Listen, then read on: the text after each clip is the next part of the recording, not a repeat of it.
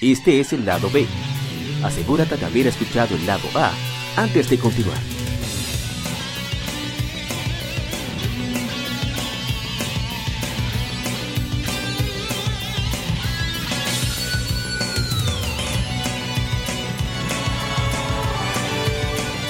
Game Mérides. Juegos y consolas de aniversario son comentados entre hechos y anécdotas.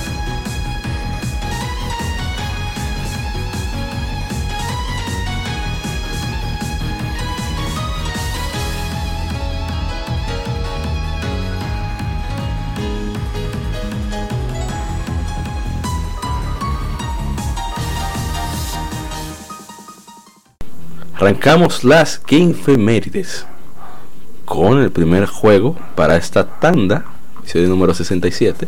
Se trata de Gran Turismo, salió hace 21 años. Es un simulador de carreras diseñado por Kazunori Yamauchi. Gran Turismo fue desarrollado por Police Entertainment, publicado por Sony para PlayStation. El grupo de desarrollo fue establecido como Polyphony Digital en 1998. Es decir, que antes de ellos ser Polyphony Digital, eran Police Digital. Duró 5 años de desarrollo, le fue muy bien, 10.85 millones de copias, siendo el mejor vendido de PlayStation, un gran promedio, 95%, y que al inicio era prácticamente el solo que lo estaba haciendo. Y ellos iniciaron en la segunda mitad de 1992, oye eso. Y nada más era de 7 a 15 personas. Y lo que menos le gustó respecto a, a cómo fue el desarrollo fue el sonido que, como no hubo tiempo, se hizo lo que se pudo. Aunque él considera que la inteligencia artificial del juego está por encima de la, de la competencia y, que quedó muy conforme con eso. Y, bueno, él estima que él estimó que el, Gran Turismo utiliza 75% del máximo desempeño del, primer PlayStation. a ver si hay unos comentarios. Ah, Ascapen nos dice, brutal este juego. Lo tengo y todavía me encanta y todavía lo juego. El que si tenemos comentarios, no, no hay comentarios en Instagram. Pila de likes, pero no comentarios. Eh, ¿tú, tiene anécdota con este juego? ¿Usted lo equivocó? no, tú sabes que yo juego de carrera. El último juego de carrera que yo jugué en mi vida fue Top Gear, sacando Mario Kart. Eh, yo soy malo, pero malo, malo, malo, malo, malo. Yo soy malo también, pero yo me esfuerzo, sobre todo porque Gran Turismo el primero, yo no puedo decir que lo jugué mucho. Yo tenía quizá, qué sé yo, 8 o 9 años. No me acuerdo. Fue en la época donde comencé con Pokémon. Que, comenzó la fiebre aquí. Y mi hermana importó un Game Boy Color Pokémon Blue. Varios juegos, Tetris, Tetris Attack y Tetris normal. Y un PlayStation con dos controles. Eh, creo que fue en 1999, sí. Porque fue Triple Play 2000, un juego de béisbol. Y Gran Turismo. ¿Qué pasa? Gran Turismo, a ser tan técnico, ni ella lo entendía. Eh, yo lo que me sorprendía era lo visual. para mí esos carros eh, se, veía, se veían fotos realistas, no realistas, no, fotos realistas. Por los detalles que tenía. En esa, época realmente tú te pones a ver muchas cosas de ese... Eh, y el, porque el embellece las cosas si Tú en tu imaginario lo, ves 4K nativo y todo lo que tú quieras, pero cuando tú vuelves y lo ves en un video o lo pones de nuevo para jugarlo, te das cuenta de que, de que no. Así es. Entonces vino un sobrino de, mi cuñado y se puso a jugarlo, ¿verdad? Para sacar la licencia, a explicarme, mira, tú tienes que, para que tenga mejores especificaciones, tú tienes que obligatoriamente obligado quitar esto, poner aquello, tiene que ver si, si el torque no le afecta, cuando tú vas a doblar tienes que desacelerar obligatoriamente obligado porque la física, todo ese tipo de cosas, tenía nueve años, qué sé yo, no podía entender absolutamente nada de inglés prácticamente. Y, y la verdad que me sorprendió mucho el nivel de, técnico juego, o sea, te hacía entender un poco mejor cómo, cómo era la conducción, en verdad. Y por eso el nombre, el Real Driving Simulator, el verdadero simulador de conducción. Y, le quedó el título por, por buena cantidad de tiempo. Pero bueno, pasemos al siguiente, porque vamos a hablar mucho de Gran Turismo. Ah, la música, la música de turismo me... Bueno, la primera no tanto, pero la segunda y la tercera son, es un manjar. Manjar auditivo. Bueno, pasamos al siguiente. Que es uno bastante... Aquí usted sí se va a desglosar bastante. Y es que hace 20... A cuánto es. Hace 23 años se lanza en América Super Mario RPG, The Legend of the Seven Stars, un RPG desarrollado por Square, ahora Square Enix, y publicado por Nintendo para el Super Nintendo Entertainment System. Nintendo partió el juego con diferencias menores a la consola virtual de Wii en 2008, a la de Wii U en 2016. Nintendo relanzó Super Mario RPG en 2017 como parte de Super Nintendo Classic Edition. Es el primer RPG de la saga de Mario, contiene gameplay básico y similar a otros juegos de Square como Final Fantasy, con una historia basada y derivada, así como su gameplay orientado a la acción, porque es de Super Mario. Eh, ¿Qué se puede decir de Super Mario que ya no se sepa? No habla de la historia. Eh, Miyamoto lo fue, fue el, ¿cómo se diría? Estuvo supervisando mucho la producción. Eh, sus gráficos sorprendieron muchísimo ese renderizado en Super Nintendo. y, y, Miyamoto supervisó tanto que que terminaron mal. Eh, yo creo que ahí empezaron la la riña, las la quiquilla entre Square y, Nintendo, porque el desarrollo de Super Mario RPG dio muchos dolores de cabeza, porque parece que Nintendo tenía, o mejor dicho, Miyamoto tenía su visión creativa de la cosa. Eh, Square con Sakaguchi, ¿verdad? Yo imagino que ellos dirán acá, pero lo que sabemos es eh, juego de rol somos nosotros. En fin. Y no, o sea, lo que yo he dicho siempre, los, los RPG de Mario siempre son eh, son divertidos en todo el sentido de la palabra, o sea, divertido de, jugar y divertido por todas las situaciones hilarantes que, se presentan. Y, perdón, eh, no, o sea, el, apartado visual y la jugabilidad permite de que, aunque sea un juego de Super Nintendo, te lo pones y. No, se ve muy bien. No, o sea, no se te hace pesado, no, no te hace sangrar los ojos. Así es. Y que no, aquí no es que brille tanto, pero cabe destacar que tiene la música, música de, de Yoko Shimomura. You know, Heart, Street Fighter. Así que eh, uno de los grandes. Sí. Eh, Original Slasher en, Instagram nos dice, su dificultad me venció, nunca pude acabarlo de pequeño. Es verdad que era incómodo en algunos momentos porque tú tenías que responder ciertas cosas y si tú no respondías, ya sea en el orden o etcétera, tú de verdad te quedabas ahí por mucho tiempo. Mm. el, tema de ese que a pesar de que un juego de Mario no, no pienses que tú vas a ir un paseo, porque ah, el sistema de combate tiene su profundidad, además de que eh, los stats tú mismo tienes que ir gestionando, igual. Sí. Eh, no es una cosa de, niño en, el sentido de que tú lo vas a pasar como si fuera un paseo. Así es. Nos pasamos al siguiente, al siguiente juego, el aniversario, que se trata Oh, pero ven acá, yo hay un juego que yo, yo no puedo creerlo. ¿Dónde está? No, no, no, no. No puede ser. Ah, no, está aquí. Fue que, fue que me adelanté. Voy a asegurarme que fue que. Yo no me. me ah, sí, fue que me adelanté. No hay, no hay problema. Que no cunda el pánico, que no panda el cúnico. El siguiente juego en aniversario es para mí uno de los mejores juegos de se trata de The Legend of Zelda Oracle of Ages y Oracle of Seasons. Ese juego salió hace 18 años. Y son dos juegos de acción y aventura con elementos RPG desarrollados por Flagship, una subsidiaria de Capcom, y publicado por Nintendo para el Game Boy Color. Fue relanzado para la consola virtual de Nintendo 3DS y Nintendo 2DS en 2013. En cuanto a los detalles, eh, aquí se controla Link. la Trifuerza lo, lleva, dependiendo de cuál inicies, a la de Holodrum, en el caso de Seasons, donde ve a Onox secuestrar a Dean, la oráculo de las estaciones, y en Ages es a Labrina, donde Baron posee a Nairu, que ya es la, la, oráculo de las, del tiempo. Eh, la trama principal es revelada cuando el jugador termina ambos juegos. Link está armado con una espada y escudo, así como una variedad de armas y objetos para enfrentar enemigos y resolver acertijos. Eh, en el caso de Seasons, tú tenías el cetro de las estaciones, el cual te permite, permite controlar las estaciones en Holodrum, y el arpa de los tiempos, que te permite viajar en el tiempo en la Brina.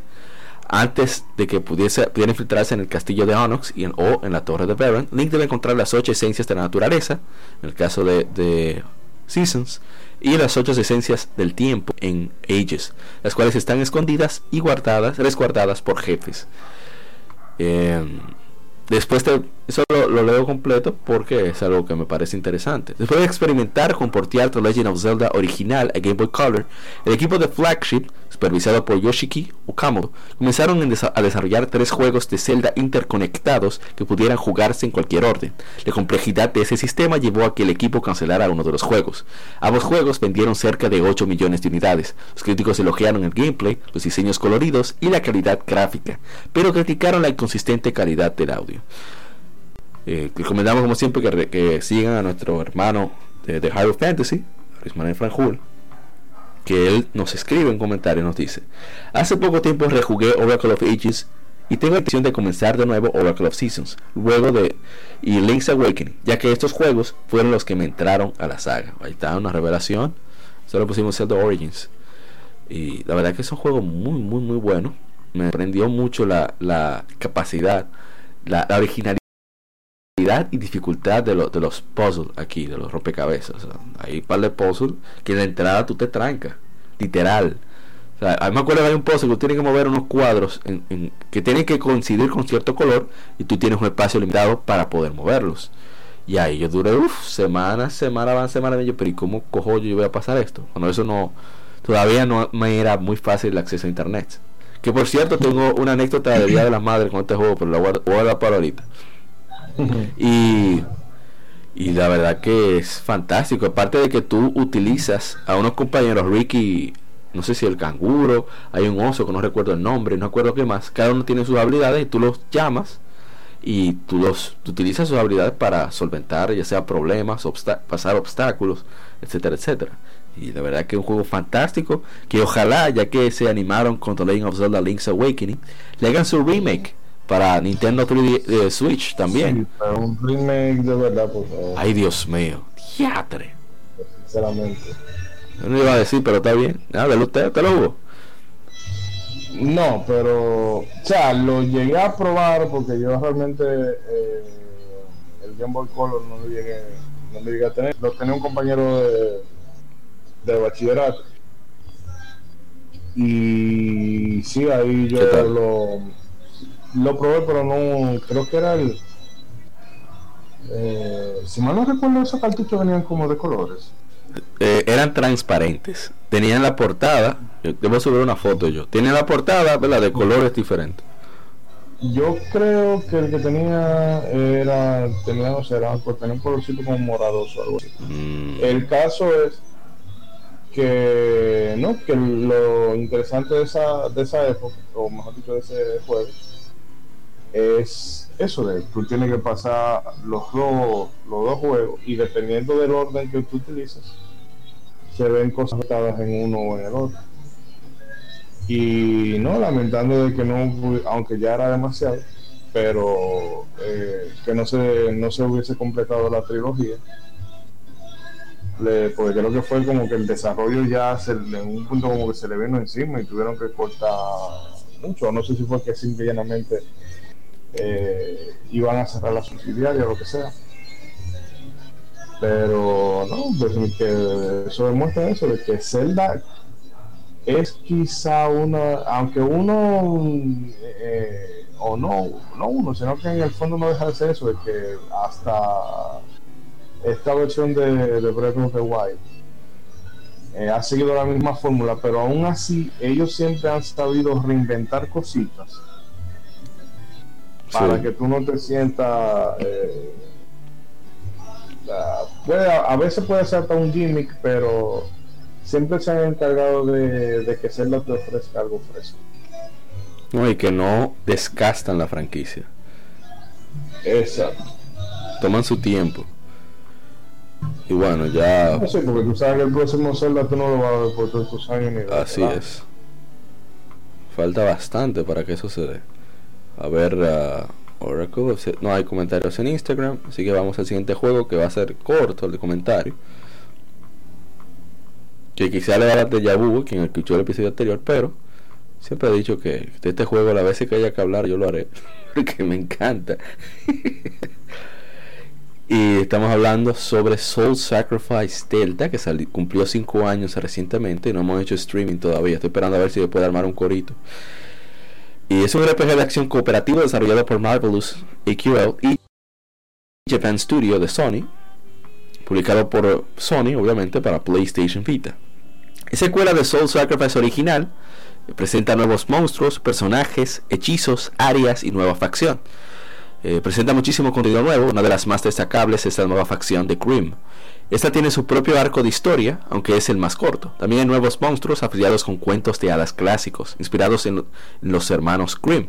Incluye Caperucita Roja, Cenicienta y Blancanieves.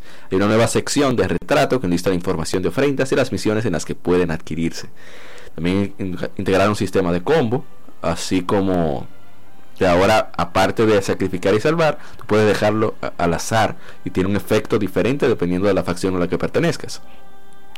Eh, también la personalización de los hechiceros se ha extendido pero muchísimo y ahora puedes elegir eh, detalles como la visualización del brazo o la ropa puedes tener un, top diferente a, los pantalones o lo que sea que utilices igualmente la voz de los de los hechiceros puedes elegirlos ah, prácticamente a voluntad y también cómo se configura el brazo puede tener, tener un, gran nivel de, boost. Por ejemplo, que los puños quiten un 300%, tú puedes lograr ese tipo de cosas. Depende de qué consigas. Y, y juego que a mí me dio mucho trabajo platinar porque los requisitos son un poquito trabajosos. Pero yo lo disfruté al máximo. O sea, lo metí como, ciento, como 200 horas. Y todavía eh, mi hermano Chilo, Carlos José, un saludo para él. Mi hermano el, Conde, el, Wesker me dice, vamos a jugar. Y digo que sí. ¿Sabes? No lo pienso. Porque me encanta el juego. Y sobre eso, eh, los cuentos de hadas, es impresionante cómo ellos alteran de una manera tan cruel, o sea, más cruel que el original, esos cuentos de hadas clásicos. O sea, estamos hablando de que, por ejemplo, Blancanieves se une con el espejo y se vuelve una cosa demoníaca terrible. O, o Cenicienta adora tanto al príncipe que el príncipe se vuelve parte de ella, pero de mala manera. se vuelve. Puede que eh, la Cenicienta la cuestión es la, la, zapatilla esa de, cristal. Pues ella agarra y se vuelve un 100 pies. Es una cosa, pero, pero creepy. Y es fascinante como lo hacen. Y obviamente las composiciones del maestro Yasunori Mitsuda, Chrono Trigger, Chrono Cross, etcétera, que le dan un toque a ese juego bestial. Y yo lo recomiendo. Si usted tiene un PlayStation Vita, de la manera que sea, denle una probadita. Y, y siéntese a leer, óigame, a leer las historias de los enemigos porque son están muy muy bien contadas. Para mí es uno de los juegos más originales de, de esta novena generación de consolas, digo octava generación de consolas. Y lástima que es un gran nicho, pero deja que sea una chequeada, porque de, verdad que es un juego fantástico, que no debería quedar, que todo el mundo debería por lo menos de, intentar probar, a ver si este es agrado.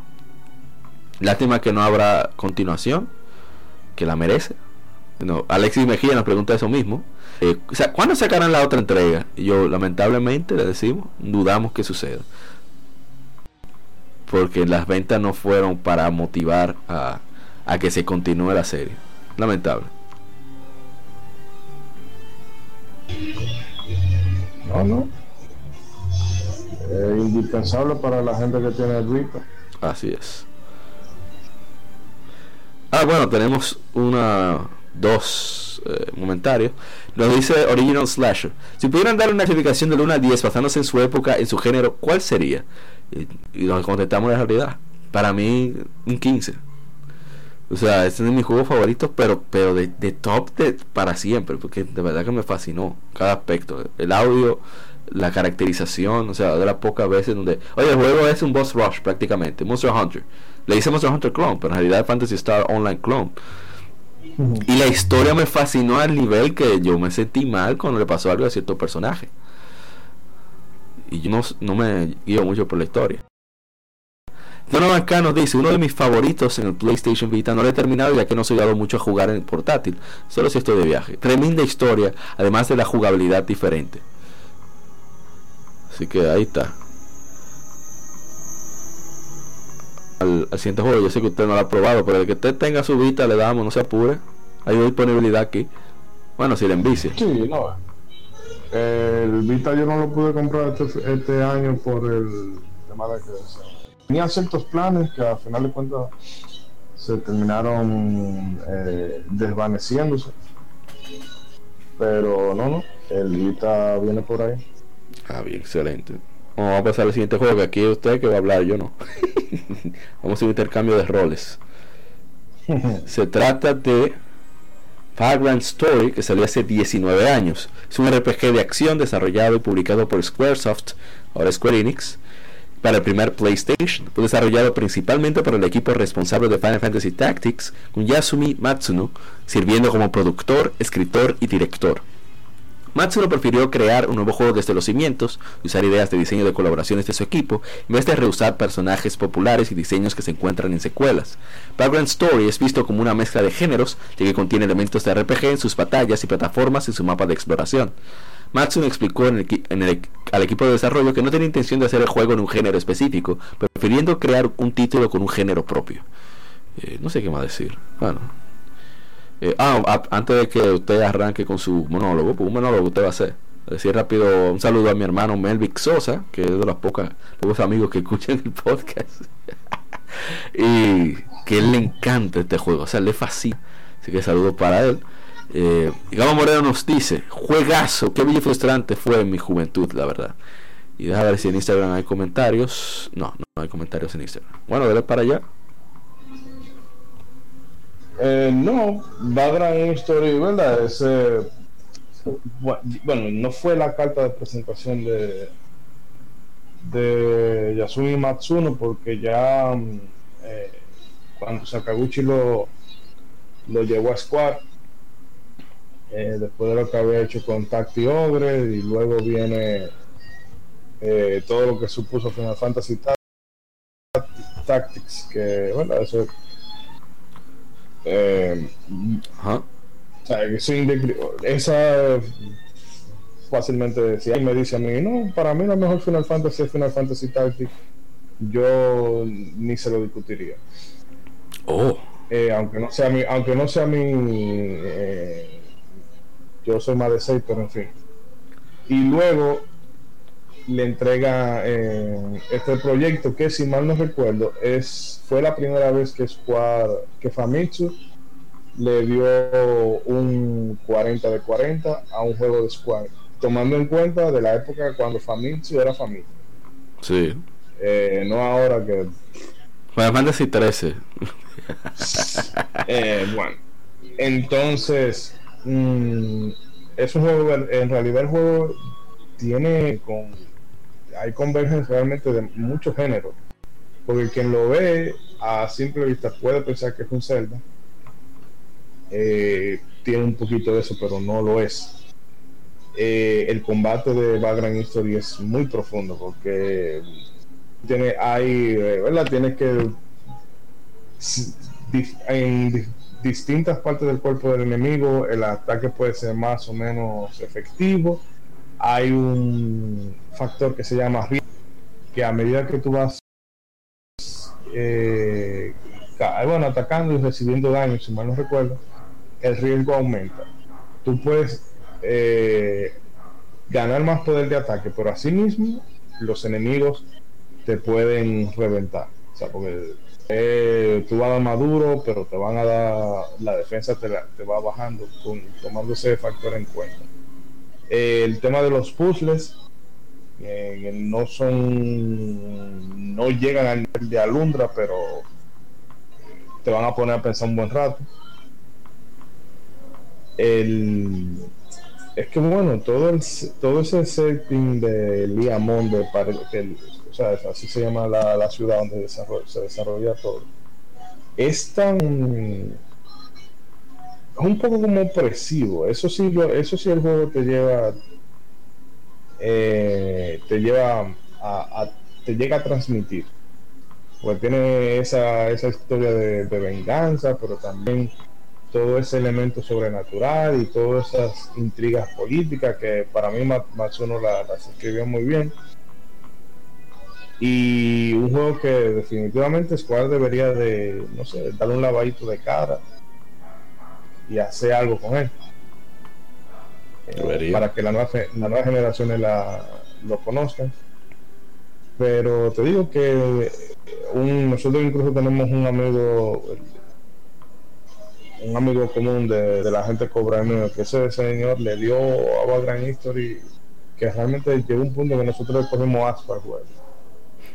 Eh, pero eso habla de lo de lo bien hecho que está el juego, porque te digo que ese fue casi, yo pudiera decir que fue casi un año que él duró en eso, de eso era Bagran, Bagran, Bagran, Bagran, hasta que en una fue a trompar limpia que pasó el juego. Y no, decir eso, lo que hablábamos ahorita de, cuando Square era, era Square. Que, Square, en vez de avergonzarse de, su legado, debería de abrazar. Así es. Dejársela de dar, de dar en occidental y volver a las raíces de lo, de lo que la hizo grande. Así es. Bueno, pasamos entonces al siguiente juego, que es uno bastante querido, bastante demasiado famoso diría yo. Y a buscar, buscar, ok, ya aquí está. It's Mario. Se trata de hace 13 años que fue lanzado News New Super Mario Brothers. Es parte de la serie de Super Mario, desarrollado y publicado por Nintendo para Nintendo 10. Todo el mundo sabe qué pasa con la trama. Eh, Bowser se lleva a Peach. Eh, y ya, eso es todo. Pero tiene un regalo de secuaces, unos, unos sobrinos. Eh, hay unos power-ups interesantes. Y el cambio principal que hay en el juego es que ahora tú puedes hacer jump en Mario 2D nunca se había hecho wall jump. Eso era cuestión solamente Mario 64, Super Mario eh, Sunshine y ya. Entonces aquí también aparece Bowser Jr., quien es uno de los que se lleva a, a eh, fue, muy, pero, pero una exageración de bien. O sea, la, crítica lo elogió muchísimo y pues verdad es, es muy bueno. Y las ventas, el juego vendió cerca de 31 millones de copias a nivel mundial es el tiene el galardón de mejor título, de título mejor vendido para Nintendo 10 y uno de los mejores vendidos de todos los tiempos. estamos hablando de que eh, vendió también que han lanzado secuelas en Wii, en Nintendo 3DS y en Wii U. Incluso esa versión de Wii U lo lanzaron de nuevo en, en Nintendo Switch. Y es un juego fantástico que la verdad me hubiera gustado hacer streaming de él, aunque yo no soy muy, muy, muy bueno en los Mario, pero a mí me encanta jugarlo como sea. Rodrigo Echevarría Rodríguez nos dice, jugaba más como Luigi. Si hay un truco, no sé si dándole a L y a la, el momento de, elegir el, modo historia, o el modo para un jugador, y tú puedes jugar con Luigi. Eso Luigi tiene su, su saltico que, flota. Y excelente. Pero debe haberlo jugado. ¿Por qué no jugó ese juego? Sí, sí. De hecho, eh, ese juego lo tenía yo por defecto en el, en el 10 y mi sobrino lo jugó mucho. Bueno, mi sobrino y el hermano mío también. Eh, o sea, un juego, una Mario muy, muy correcta. El tema de lo que yo siempre le vi es que hay unos power up, por ejemplo, eso de, del hongo. El gigante. el hongo gigante, eh, o sea, eso cuenta el juego por completo. Eso tú, tú se lo, lo sueltas a cualquier al que sea, olvídate. Que no va a tener que darle para adelante y te lo va a llevar con todo. Pero no, eso no se puede decir mucho, o sea, un Mario 2.5D eh, bien hecho y divertido. Así es. Bueno, pasamos al siguiente juego. Por cierto, conseguí el Wii Balance Sport hace poco. Se hmm. trata de, de que hace. A ver qué tiempo fue. Oh, pero, ¿qué fue? Hace 10 años se lanza Punch Out, un juego de boxeo desarrollado por Next Level Games, la misma gente detrás de Super Mario Strikers, que por cierto estoy esperando otro Mario Strikers, y publicado por Nintendo para el Wii. Es el quinto de la serie Punch Out, sucediendo la versión de Super Nintendo, Super Punch Out. Aquí usa a Little Mac, se enfuerza en circuitos de box profesional enfrentando a una serie de boxeadores coloridos ficticios. Eh, aparte de nuevos oponentes, cada oponente es eh, este un juego de Punch Out anterior. Están Disco Kid, Giga Mac y hasta Donkey Kong, mientras que de los clásicos, esos son los nuevos. Los clásicos se encuentran 10 de los 11, perdón, de los 11 del original, así como de 2 de Super Punch Out. Eh, permite tres este esquemas de control distintos. El Wii Remote y el Nunchuck pueden utilizarse juntos o junto a la Wii Balance Board. O utilizar el Wii Remote solo horizontal con un esquema tradicional de dos botones. Eh, lanzaron en Wii U mediante la iShop en enero de 2015 y en Europa fue en marzo. Es un juego bastante, bastante chulo. Yo no de verdad que no lo he jugado, tengo que ser sincero. Pero me llama muchísimo la atención. Porque, sobre todo, repito, de nuevo, el, el gaming historia haciendo magia. La historia que hay detrás del juego en sí, así como de su remake. Fue como, como, como cuando le dan ese deseo a un, a un desarrollador de hacer algo. Y generalmente cuando sucede así, le va súper bien. O sea, cuando no es un, una motivación comercial, sino creativa completamente. O de simplemente de, bueno, sí, creativa es la palabra correcta de pasión, eso quería decir. Un motivo de que yo quiero hacer esto porque me da la gana de hacerlo. No nada más, quiero hacer esto porque se va a vender bien. Y antes de, no sé, ¿te lo llevas a jugar? Antes de pasar a los comentarios. Eh, no, no, no, yo Wii, sí, pero fue más por lo, o sea, por lo de Operation Rainfall, Wii U, sí. digo, el, el, Wii U, Wii Sport y Skyward Sword, Twilight Princess y demás, pero no eh, al resto de, de de la Wii yo no le di mucho. Ah, bueno. Bueno, Original Slasher nos dice, el vicio de ese juego me lo pegó mi papá. También el de Ready to Rumble de Nintendo 64. Cuánta frustración con esos títulos. Nosotros dijimos que tuvo mucha suerte de que su padre jugara, jugara, jugara junto a él. Eh, Pipe Rock, Rojax 2007 dice, este juego era buenísimo. Tuve la oportunidad de jugarlo en Wii, era hermoso. Entonces Dark Justice, su hermano Kevin Cruz, nos dice, Nintendo sí sabe hacer remakes. Este juego sin perro usaba de ejercicio para mejorar en artes marciales. Un salvaje. Todo un salvaje. Y bueno, pasemos al siguiente juego. El cual es uno que no conocía hasta hace poco. Mira cómo son las cosas. O sea, lo conocía, perdón, pero no lo había jugado. Entonces, como hubo que hacer streaming, porque estaba de aniversario, eh, mm, tuve el chance de, de, probarlo de primera mano, que lo dieron en el PlayStation Plus. Se trata de Transistor, un juego que fue, fue lanzado hace 5 años. Es un RPG de acción desarrollado y publicado por Super, Giant Games. El juego fue lanzado para Microsoft Windows, PlayStation 4. Luego llegó a Linux y iOS. Sus ventas alcanzaron un millón de copias para diciembre de 2015. Aquí la protagonista es Red, que es una cantante famosa en la ciudad de Cloudbank, pero es atacada por Process, una fuerza robótica comandada por un grupo llamado los Camerata. Ella logra escapar y consigue uno de los misteriosos transistors, que es la gran espada que ella tiene, que se la matan con ella. El transistor está enterrada en el pecho de un hombre ya muerto, aunque su conciencia y la voz de Red parecen ser absorbidas hacia la espada. Ellos consiguen detrás de ellos porque parece que ellos quieren el arma por una razón que aún no se conoce. El juego tiene una vista isométrica, controlas al personaje principal, a Red, que viaja por una serie de, niveles, enfrentando enemigos conocidos como el Process, tanto combate en tiempo real como con un modo congelado referido como turn o turno eh, después de cada batalla te dan experiencia. Hasta ahora, hasta donde yo llegué, yo solo jugué como 40 minutos. te, te, llena de energía y la verdad es que es la única forma que he visto que, te puedes recuperar. Pero te dan durísimo los enemigos, yo no cogen eso. O el turn es que se paraliza todo tienes que planear los movimientos que tú vas a hacer. Entonces cuando se ejecuta, tú tienes que proceder a, o continuar los ataques por tu cuenta, esperar a que se llene esa barra de turn porque hay enemigos que si no es así, no hay manera de entrarle. Y tú tienes que aprovechar eh, cobertura para que no, los rayos que disparan los enemigos no te den. Y la verdad que es muy, muy eh, interesante y entretenido el juego. Por ahora me ha gustado más Bastion de ellos, pero debo jugar más eh, este juego Transistor. Pero me pareció excelente, me pareció muy buen, muy, muy buen juego, de verdad que sí.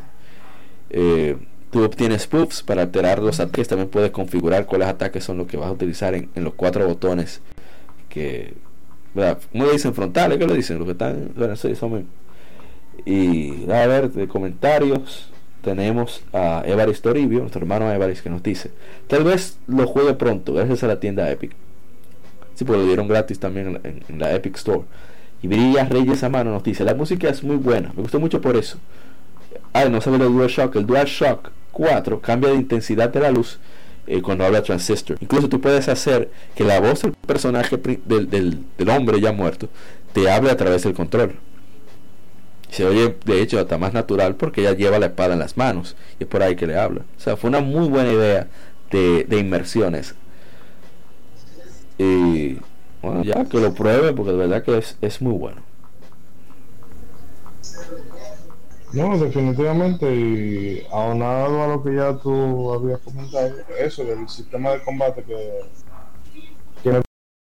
gusta, el de, ¿verdad? Tú paraliza todo y toma tu tiempo para para ejecutar tu, tu acción y luego cuando tú le das el botón se desarrolla todo. Eh, sí, un, un approach interesante, el apartado artístico también eh, está muy muy conseguido, aunque se nota verdad las limitantes, pero eh, lo han sabido han sabido plasmar ese ese ambiente de como cyberpunk, novela negra y cosas por eso.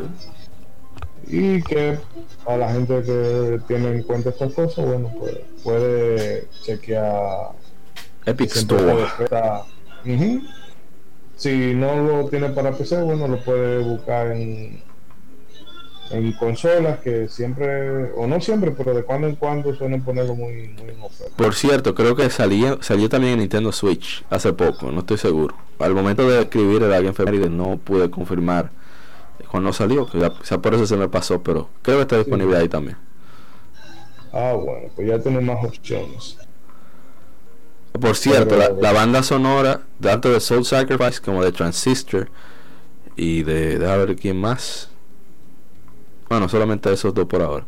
Están en Spotify. Así que si usted quiere disfrutar de la banda sonora, usted da su vueltica por allá. Eh, pasamos al siguiente juego rápidamente. Son varios que quedan.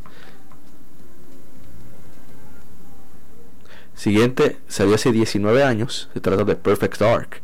Es un FPS desarrollado por Rare, lanzado para Nintendo 64. Es el primer título de la serie, sigue la historia del agente de Carrington Institute, Joanna Dark, mientras intenta detener una conspiración extraterrestre por la corporación rival Titadyne. Un juego diferente en el mismo universo con igual título fue lanzado para Game Boy Color después. Ambas versiones presentan compatibilidad que permiten ciertas opciones de gameplay que pueden ser desbloqueadas con el Transfer Pack el sucesor, es el sucesor espiritual de GoldenEye sobre 07, comparte muchas similitudes con él, corre una versión actualizada del mismo engine. Tiene un modo para un solo jugador, eh, que requiere que un jugador eh, complete una serie de misiones con ciertas opciones de dificultad. También tiene multijugador, perdón, modo de un jugador, también tiene multijugador, incluyendo el modo cooperativo y el tradicional deathmatch desarrollaron durante tres años y es a nivel técnico uno de los más avanzados para Nintendo 64, ofreciendo modo de alta resolución, o sea, creo que no sé si es 480p, no estoy seguro. Soporte de pantalla ancha y sonido envolvente Dolby. Requiere del expansion pack eh, acceder a la campaña y gran parte de las opciones multijugador. Eh, vendió más de 3 millones de copias, le fue muy bien con la crítica y ganó, bastantes, unos cuantos premios como el BAFTA Interactive Entertainment por imágenes en movimiento en el año 2000 y el Golden Satellite Award por mejor producto interactivo en el año 2001. Eh, se considera uno de los mejores de todos los tiempos y se, lanzó un remaster con gráficos mejorados y multijugador online en Xbox 360 en 2010. Y puedo decir que los panas míos son locos con este juego, le dieron durísimo, aunque le dieron más duro a GoldenEye. O sea, aunque tenían Perfect Dark, seguían a veces prefiriendo eh, GoldenEye. Que el universo de James Bond es como más, más cool. Pero este es un juegazo. Yo no lo jugué, en verdad, porque ya de esa época mi, mi pavor hacia los FPS ya estaba. Y, no le di el chance que quizás merecía. Pero me parecía para que se vea muy bien y, los panas míos lo, disfrutaban mucho. ¿Te digo a jugar, Shidori-san? Eh, no, no, no. Yo en esa época lo que jugaba era mucho eh, con Alianza y compañía Quake y. Sí, sobre todo mucho Quake. Pero el verdad no, no le llegué a dar, ¿no? Ah, yo decir eh, que Genial X31 nos dijo en, Instagram sobre Transistor que le ha encantado. Incluso tuvimos una conversación privada. Nos habló de algunos juegos que, que les he recomendado. Eh, ah, bueno, no hay comentarios sobre Perfect Dark. Cosa extraña porque mucha gente lo jugó. Y bueno, ¿qué hacemos? Pasamos al siguiente, ¿verdad? Shidori-san. Sí, hay terreno que cubrir todavía. Sí, queda mucho. Bueno, siguiente, que, debo el stream de este, que lo iba a hacer hoy, pero tuve un compromiso que cumplir, así que no, no pude.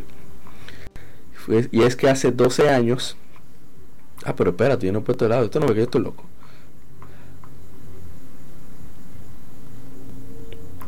Hace 12 años es lanzado Odin Sphere, un RPG de acción desarrollado por Vanillaware para el PlayStation 2.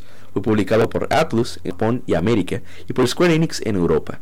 Un remake titulado Odin Sphere de Trasir fue lanzado para PlayStation 3, PlayStation Vita y PlayStation 4 en 2016. Atlus publicó dicho juego en América y Japón, mientras que NIS América lo publicó en territorios PAL. Usando la perspectiva 2 side-scroller, el gameplay se enfoca en un sistema de combate beat'em up e incorpora elementos RPG. Yggdrasil expande en este aspecto y refina dichos elementos. La historia, igual que en ambas versiones, sigue a cinco personajes en el continente ficticio de Arion durante la guerra entre naciones de Ragnarok y Ringford, por un arma llamada Caldera de Cristalización y su rol en el Armageddon, una catástrofe que destruirá Arion. Eh, ¿Qué último puedo decir? Ah, bueno, que George Kamitani eh, concibió primero como secuela, sucesor espiritual de Princess Crown, que era un juego de, Saturn, una consola que íbamos a hablar hoy, pero como no está la gente cobra, decidimos postergarlo para el próximo episodio. El desarrollo inició en el 2004, después de la creación de Vanillaware. Eh, la historia se basa en el concepto de Valkyria. El mundo se incorporó, obviamente, a la mitología nórdica y algunos de los trabajos de William Shakespeare, como Amores Prohibidos, cuentos de hadas y videojuegos clásicos. Los gráficos de usted fueron elegidos porque sentía que, ese estilo como que no llegaba a ningún lado y necesitaban presentar ciertas escenas como si estuvieran en teatro, en lugar de usar los cinemas que eran comunes ya en esa época. En 2013 iniciaron el desarrollo de, de como forma de corregir problemas que tanto los jugadores como el staff tuvieron con el original, pero manteniendo la historia intacta. La música para ambas versiones fue compuesta por un equipo de Basescape Company Limited, liderado por el fundador de la compañía Hitoshi Sakimoto. El juego lo retrasaron, inclusive, para su lanzamiento, para que no, ¿cómo se diría? No fuera, no chocara con otros juegos de Atlas como Persona, etcétera. Hubo mucha lucha para la localización. pero la verdad que el juego no le fue quizá tan bien en ventas, vendió lo suficiente. Pero llevó muchísimos elogios, historia, gameplay. Se ve, se ve demasiado bien el juego. Se juega bastante, bastante excelente. Eh, no, creo que no hay comentarios, no estoy seguro. No, que verificar. Sí, sí, no. No, no hay comentarios. Pero la verdad que es un juego, una maravilla, es una obra de arte en movimiento. El gameplay sólido, rápido, violento. Cuando tú comienzas a hacer combo, que tú te lleva una gente para y comienza a darle golpe como cosa loca, combinando. Usted hace combinación al estilo de Street Fighter y que sí, que Bueno, no a ese nivel, pero me entiendo. Más o menos la idea. y, cargar aquí, tirando un enemigo para allá y romper la defensa y, esquivar para entonces comenzar un ataque de por las espaldas. Es una cosa terriblemente genial y, difícil como el solo. no, no es fácil, tiene su, su dificultad. Porque te, te, hacen un gambán, los tigres te, te dan durísimo, te rodean, comienzan a tirar golpes a loco hasta que te peguen. Y, pero es muy, muy bueno. O sea, estamos hablando de que los jefes utilizan muchísimos minions. Ellos usan minions y se van. y te dejan ahí con los mínimos a lo que ellos recargan cualquier cosa. Sí, eh, no, eso es lo que hace que todo sea más frenético.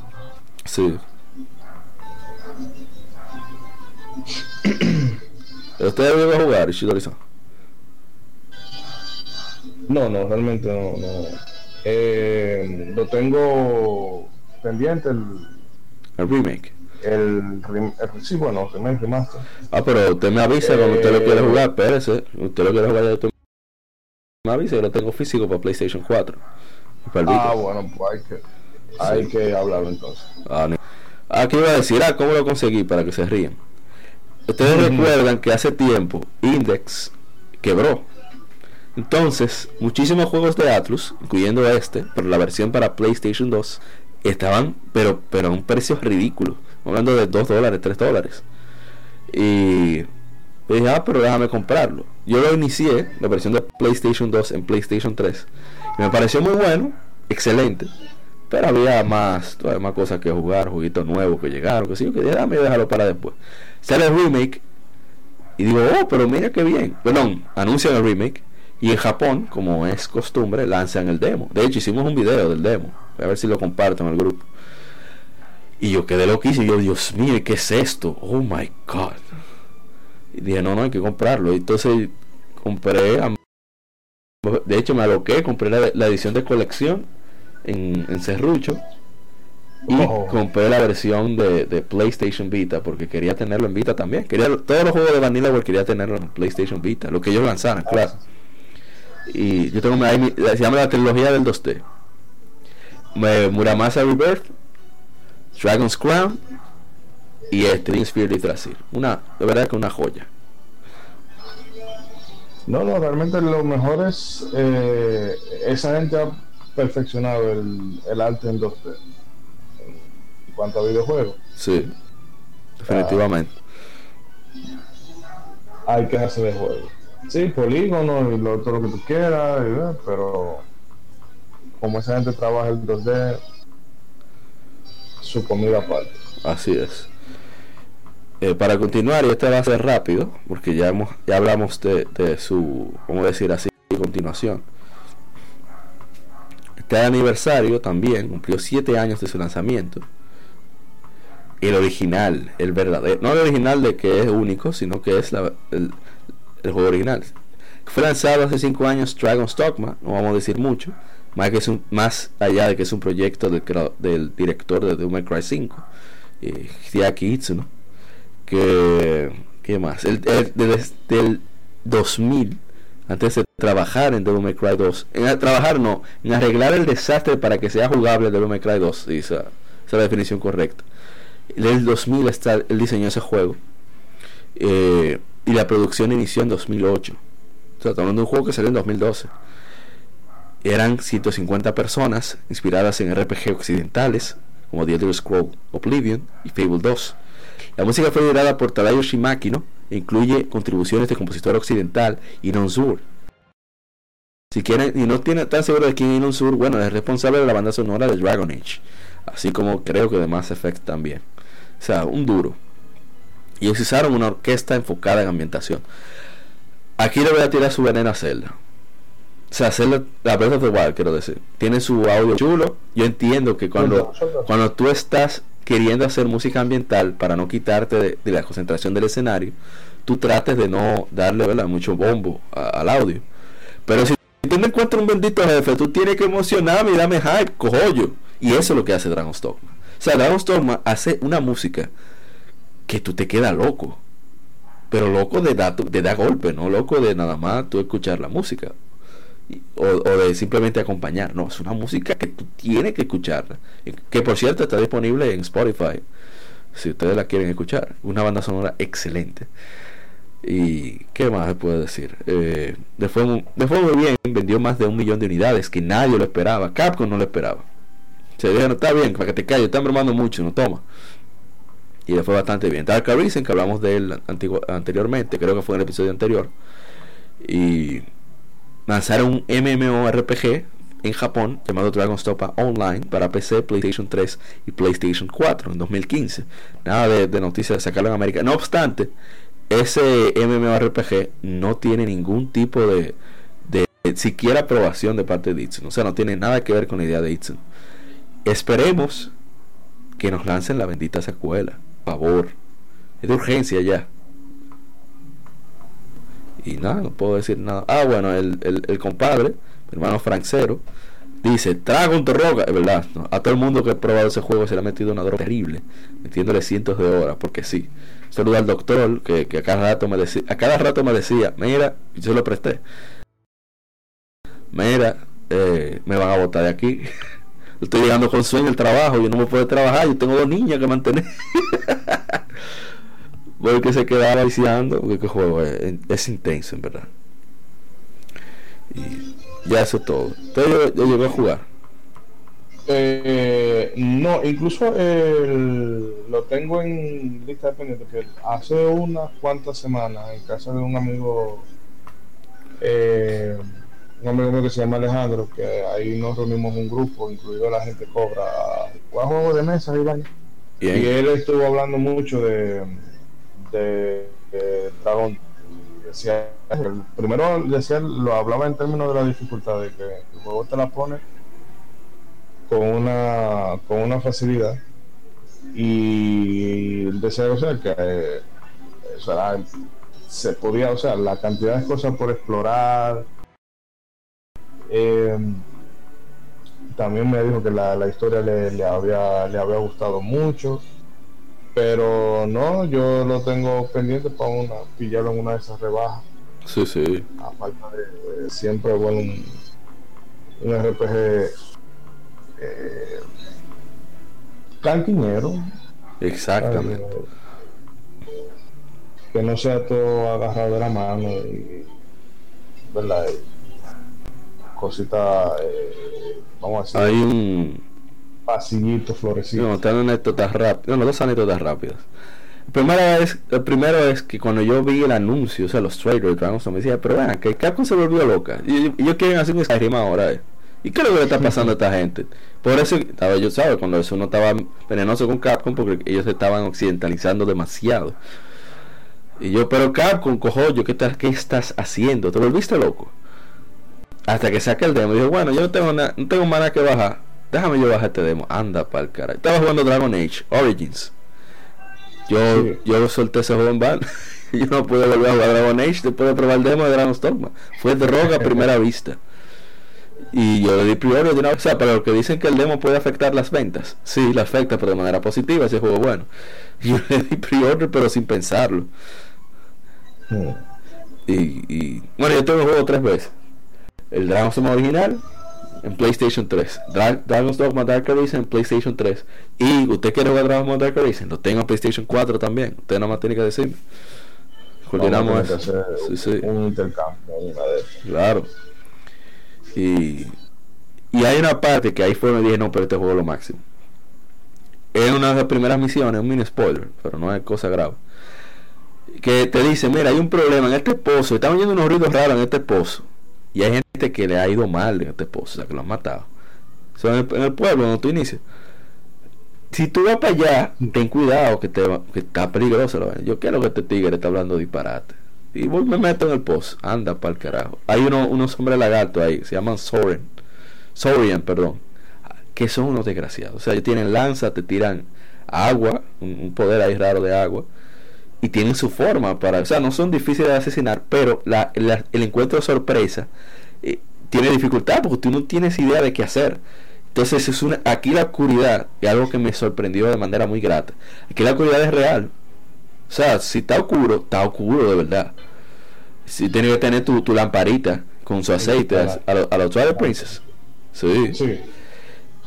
Y si tú te mojas, tú tienes más peso porque estás mojado y se te apaga la maldita lámpara. Y no es que cuestión de darle un botón para que se ponga y se quite, no. Porque tú tienes que, tienen que darte el chance de, tú de entrar y sacar la jodida lámpara de mierda. Entonces tú no ves nada y te dan durísimo. Y... No, eso, eso siempre van a hacer esos niveles de troleo de que ah, quizá una segunda vez ya eh, no te pasa. Exacto. por lo menos el, golpe de efecto de la primera vez ya está. Ya te lo metieron. Sí, exactamente. Y. No, de verdad que es un juego súper disfrutable. Sobre la historia, sobre el guion. El, guion no es de que un guion profundo, pero tiene. Te cuenta algo. Eh, forma filosófica. Y. Que es verdad una, muy buena enseñanza. Sobre. No, no voy a decir más nada. Que lo, que lo jueguen, cojones. Pero hay que querer, no, no que, que, es difícil de entender, sino que hay que querer entenderlo. O sea, tiene, tiene que querer buscarle la vuelta. Si no, no, no va. Y bueno, pasamos al siguiente juego porque es que el juego me emociona también. Es un problema. Me pongo como me pongo como la gente cobra con algo de Sonic. Es una cosa terrible. Bueno, siguiente información. no, con la película sobre todo él debe estar muy emocionado. eh, salió hace, déjame hace cuánto tiempo. Oh, pero ¿dónde está? Vaya, hace, hace 14 años, Fire Emblem The Sacred Stones. Es un RPG táctico por turnos desarrollado por Intelligent Systems y publicado por Nintendo para el Game Boy Advance. Es la octava entrega de Fire Emblem y la segunda lanzada fuera de Japón, así como tercera y última para Game Boy Advance, después de Blinding Blade, Binding Blade perdón, y su precuela Fire Emblem. Eh, sucede una continuidad separada de cualquier otro título de la serie. The Sacred Stones se lleva a cabo en el continente de Macville, el cual se divide en cinco naciones antiguas, cada una con una piedra mágica que se dice que está conectada con la prisión perpetua de un antiguo demonio. La nación de Grado comienza a invadir otras naciones y a destruir las piedras, así que los protagonistas Erika y Ephraim, de la familia, real de Ruiné, se embarcan a obtener aliados de otras naciones y detener el avance de Grado. Gameplay es igual que los anteriores, incluso utilizan muchos de los mismos assets eh, para absolutamente todo y tienen, ¿verdad? Gameplay, el, el, aspecto clásico de gameplay por turnos, eh, movimientos por cuadrantes, el y elementos clave como la muerte permanente por los a los personajes derrotados en batalla y las conversaciones de apoyo que otorgan ventajas a ciertas unidades en batalla, que incluso eso desarrolla relaciones, estadísticas, posibilidades, etc. ellos inició particularmente su desarrollo junto a Fire Emblem Path of Radiance como un proyecto secundario, partiendo mucho de su diseño visual y mecánicas con el Fire Emblem original, o sea, el que salió aquí primero en, América. El Ajá. Entonces incorpora elementos de entregas como Fire Emblem Guide. Eh, no lo fue mal en su lanzamiento. Eh, yo lo tenía, pero cometí un error con, este juego. Ah, por cierto, antes de continuar con la anécdota. Eh, se quejaron con la similitud de su predecesor y este sería el último Fire Emblem original hasta Fire Emblem Awakening para Nintendo 3DS en 2012. O sea, tuvieron que durar, pasar 7 años para ver un Fire Emblem original.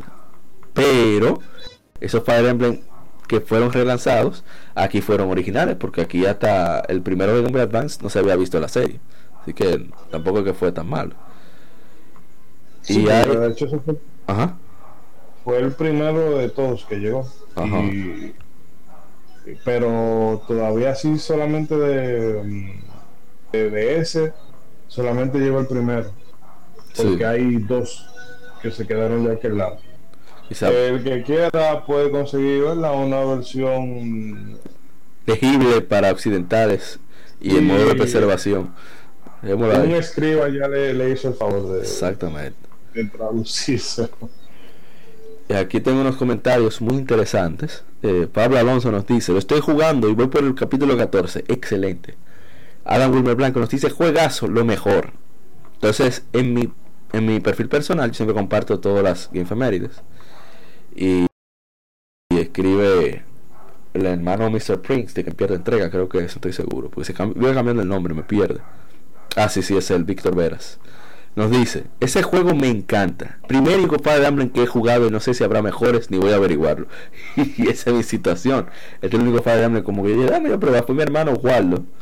Saludo para él, Waldo Salazar. Que decide, y toma, agárrate eso ahí. yo le doy durísimo. Y me pareció muy bueno, sobre todo el ritmo que tiene la historia y las conversaciones entre los personajes. Aunque me dolió que perdía un bendito personaje casi en la batalla final. Y como es tan trabajoso, no quise dar para atrás. Yo no, no, no, se quedó muerto, se jodió eso. Aunque después los créditos, ah, espérate, después los créditos tuve que fulano, fulano de tal, hijo de fulano, murió en, tal batalla. y me dolió. Yo, mira, qué difícil. No, porque eso es lo... Eh, es como la puñalada que te mete Fire Emblem, porque ok, ya no es, tú puedes dejar que el personaje se te muera por, porque en algún punto, como le ha pasado a muchos, en algún punto tú dices, bueno, lo sacrifico porque esa es la estrategia más efectiva para poder salir de, este combate o lo que sea. Entonces, ok, tú lo haces así y tú lo puedes justificar. Ah, yo lo dejé morir porque era la estrategia que en ese momento. Pero entonces, cuando pasan los créditos, Oye, ves que pone fulanito hizo tal cosa y fulana esto y se casó con fulana y esto y aquello y todo fulanito murió la batalla tal óyeme. Se queda como, eso. como el eh, el unzón sí una espinita que queda ahí en el corazón yo mierda ¿qué he hecho? yo debí reiniciar ese combate. Y, la verdad que me eh, no sé no sé los demás Fire Emblem Sí, sí, exacto. Yo quería, yo no, yo no voy a hacer esta batalla otra vez, ¿no? Este jodió es. Que no sé en los demás Fire Emblem, porque de verdad que quizá he iniciado el, el primero de Game Boy Advance y alguno de, el, de 10 que llegó aquí, el de 3DS no le he puesto la mano, en verdad. Pero que tiene cierto toque de humor a veces en las conversaciones. En medio de la guerra. O mira, mira, ese maldito arquero me tiene en harto. Que me dice, oh, no le pare. Tú me dices dónde está, yo le doy una madre. Cosas así. Graciosita. Y sobre todo Efraín, Efraín es, medio payaso, me encanta eso de él. Y siempre le busca la vuelta a todo. Ah, y... no para sí, pero se han puesto cada vez más eh, Day Simulator. Oh my god. Y bueno, sobre eso, Roberto Rodríguez nos dice de RD Gamers. Cuando los Fire Emblems no eran un waifu fest, porque sí. ya, ya, no más palabras.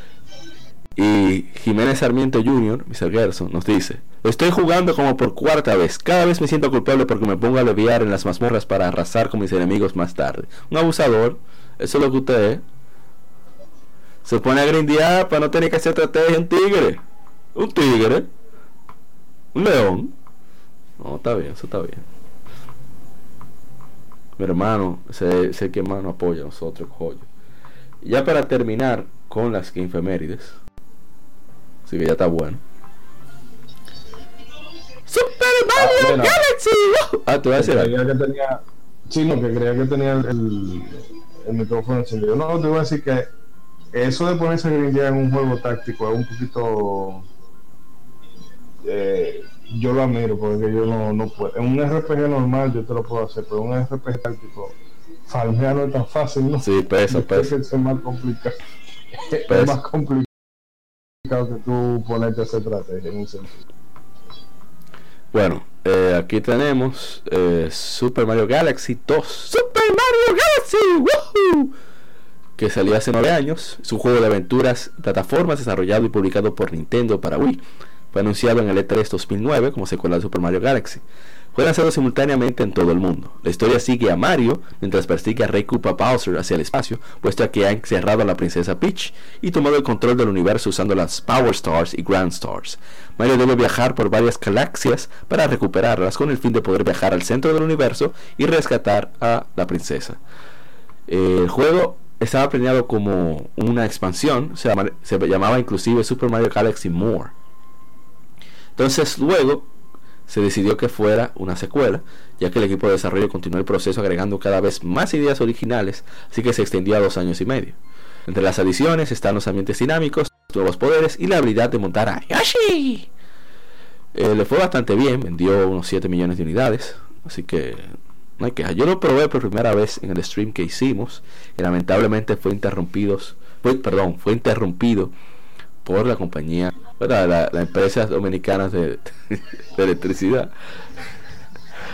Y quedó ahí como media hora y estaba feliz con mi Yoshi. Yoshi, ahí comiendo todo lo que se movía. Hasta que la luz dijo, no, hasta aquí. Pero es bastante bueno. No obstante, yo creo que ya yo no puedo jugar esos juegos de Wii así. Porque no sé si que tengo problemas en la muñeca, no sé. Pero me, me, no que me cansaba, sino que hasta me dolía un poco la, muñeca. Y el uso de Yoshi yo lo esperaba un poquito, no sé, más intuitivo.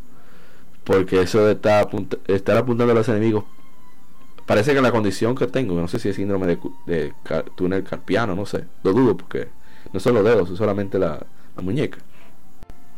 Un poco cansón, pero no obstante, los visuales son excelentes. el, el, trabajo de animación, la jugabilidad, el diseño de niveles. Eh, para los dos niveles, tres niveles que pude jugar, uno se queda a veces medio embelesado viendo y que, wow, qué chulo hicieron esto. Y no sé, ese tipo como de, alegría que, que que, le da Mario a uno, o sea, los juegos de Mario, como que, ah, mira qué, chulería, como que tú piensas nada más en pasar el nivel y en, nada más. Y hay pocos juegos que como que logran eso. Ese nivel de inmersión, no tanto en guion y eso, sino en tú quieres resolver lo que hay que resolver y admirar eh, lo, que pasa por el camino.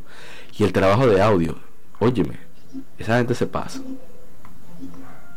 No, porque eso es lo, los en, en general los juegos de Mario eh, incluso hasta los RPG como hablábamos ahorita, tienen esa condición así de, eh, de ser entrañable y de algunas veces eh,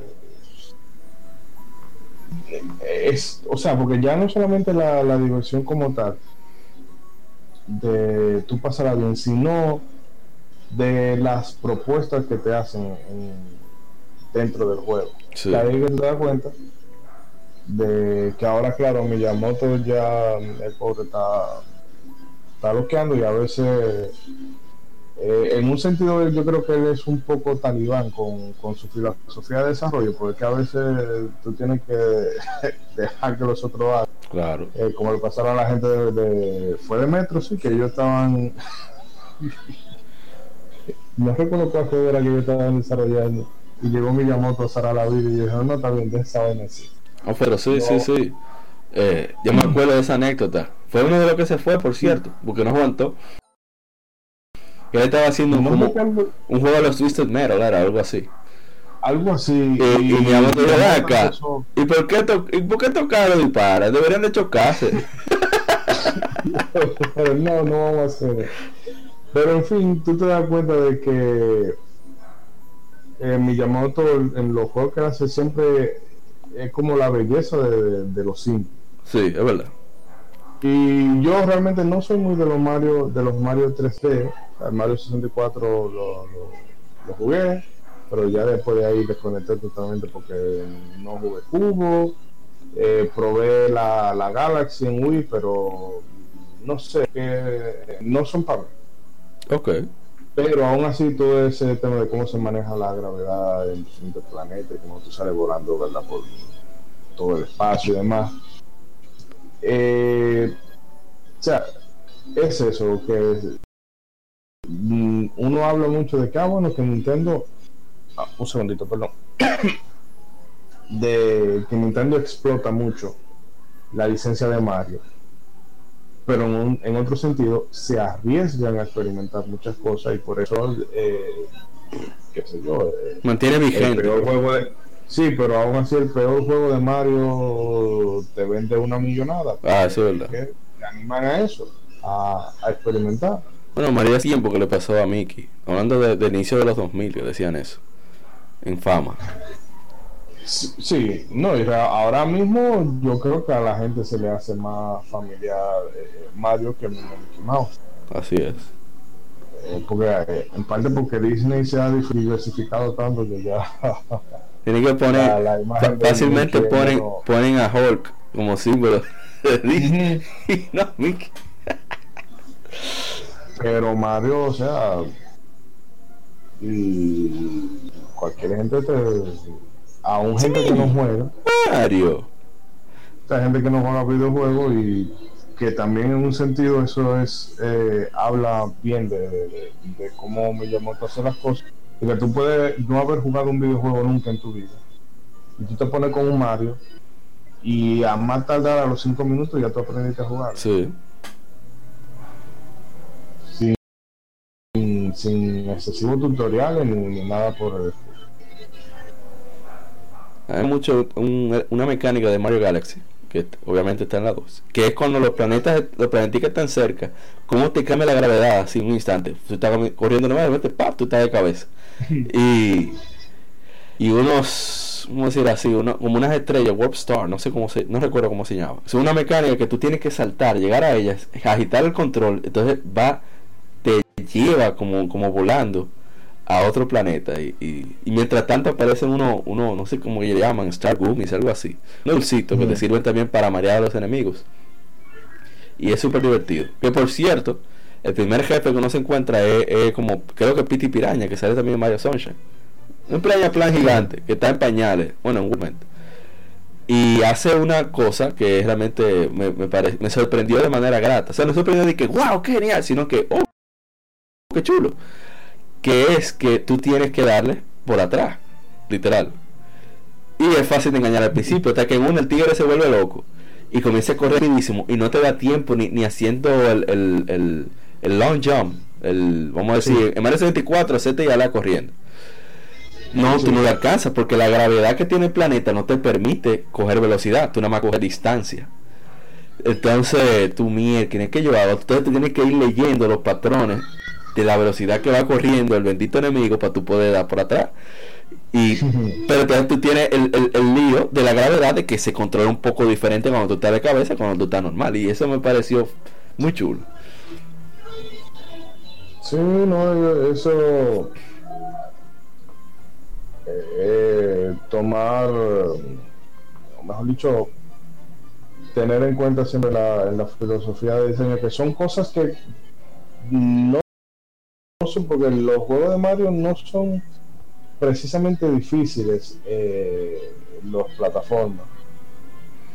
Eh, si no, o sea, y aún así sean difíciles, todo está tan de una manera intuitiva que aunque sea en el segundo o tercer intento, tú vas a entender cuál es, la mecánica o la premisa que tú debes de. Ojalá mi hermano FedEx, Federico García Jo Sí, le dije todo los nombres para que lo busque. Eh, escuche este podcast, que es una cosa que coincidimos. Nosotros discutimos mucho, o sea, de forma civilizada. Discutíamos, pues ya no, no hablamos tanto. Y, llegamos a una, una conclusión respecto a Nintendo. Es que ellos se centran en, en, hacer el gameplay de una forma tal y diseñar los niveles o los obstáculos, lo que sea, que tú digas, mi esquina está difícil, pero casi lo logro. Aunque tú estés lejísimo, no logro conseguirlo. Pero tú dices, concho, hiciera tal cosa, yo lo logro. O sea, te culpas a ti, no al juego. No, y otra cosa que también ayuda mucho, que eso lo, hemos hablado antes, es que Nintendo, sus juegos, o sea, están pulidos al mínimo. Sí. Con controles que responden, rendimiento. Eh, o sea, eso también ayuda a que la mecánica del juego no sean no se le atraganten al, jugador. Así es. Bueno, ya para terminar con Mario Galaxy, dos, dos comentarios en Instagram. Nuestro amigo Diego nos, dice, vaya obra maestra, qué nostalgia me trae este juego. Y, y Kevin Cruz nos da todo un, un, un ensayo y nos dice, el tema Gutsy Garden es mi favorito de todos los videojuegos. Lo que empezó siendo un par de chiptunes en, en un trapo de consola de 8 bits es ahora una orquesta que celebra el triunfo de nosotros los videojugadores. O empezamos desde ser un simple fontanero italoamericano de Brooklyn a salvar reinos, mundos y hasta galaxias en una odisea que nos llena de humildad mientras cruzamos los, cruzamos los cielos como si nos pertenecieran. Cuando lo más que podíamos hacer era lanzar fuego, fuego por las manos en nuestro mejor día. Este es un brindis a la cara de los videojuegos que a la vez es nuestra cara. Tu salud, Mario. El hombre estaba inspirado. Eso debe ser algún ron que se bebió. O algo así. Sí, cuando la gente se pone a, darle al brugal, se le sale hasta lo puesto. Así es. Y bueno, hasta aquí las infemérides. Esperamos que lo hayan disfrutado mucho. Nosotros lo gozamos bastante. Hubiéramos gozado más si la gente como hubiera venido para hablarnos de Saturn. Y de cómo y, de cómo fue solamente la falta de Sonic que no le consiguió el éxito.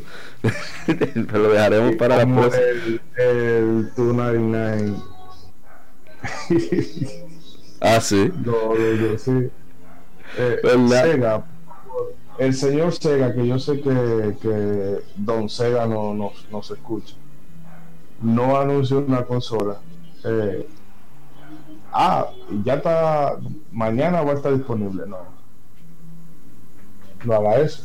O sea, tú tienes que hacer el switching de marketing y demás. Pero nada, cuando deberían ser de aquí ya le meteremos su veneno. Claro, claro. Pero tú no anuncias una consola y la pones a la venta al día siguiente.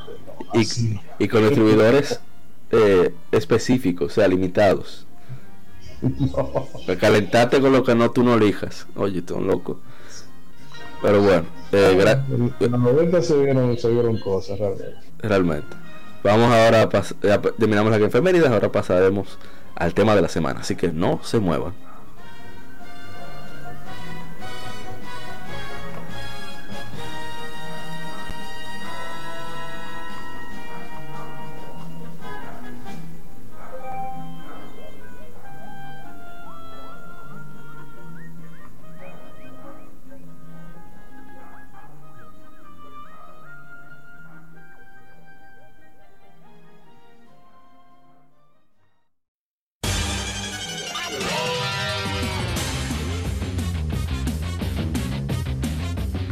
Escuchar Legion Gamer Podcast en iBooks, Spotify, Tuning, iTunes, Google Podcast y demás plataformas de podcast de su preferencia, buscando Legion Gamer Podcast. Recuerda seguirnos en las redes sociales como arroba Legion Gamer RD. Visita nuestra página de Facebook para que seas parte de nuestros streams de las Game donde recordamos y jugamos algunos juegos de su aniversario.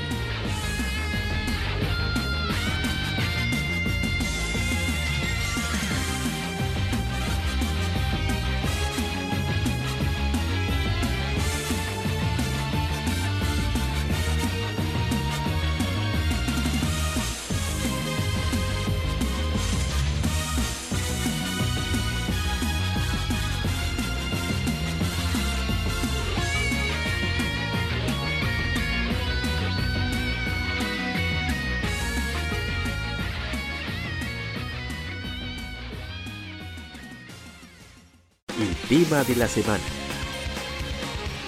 Un tópico o cuestión particular es debatido por la Legión.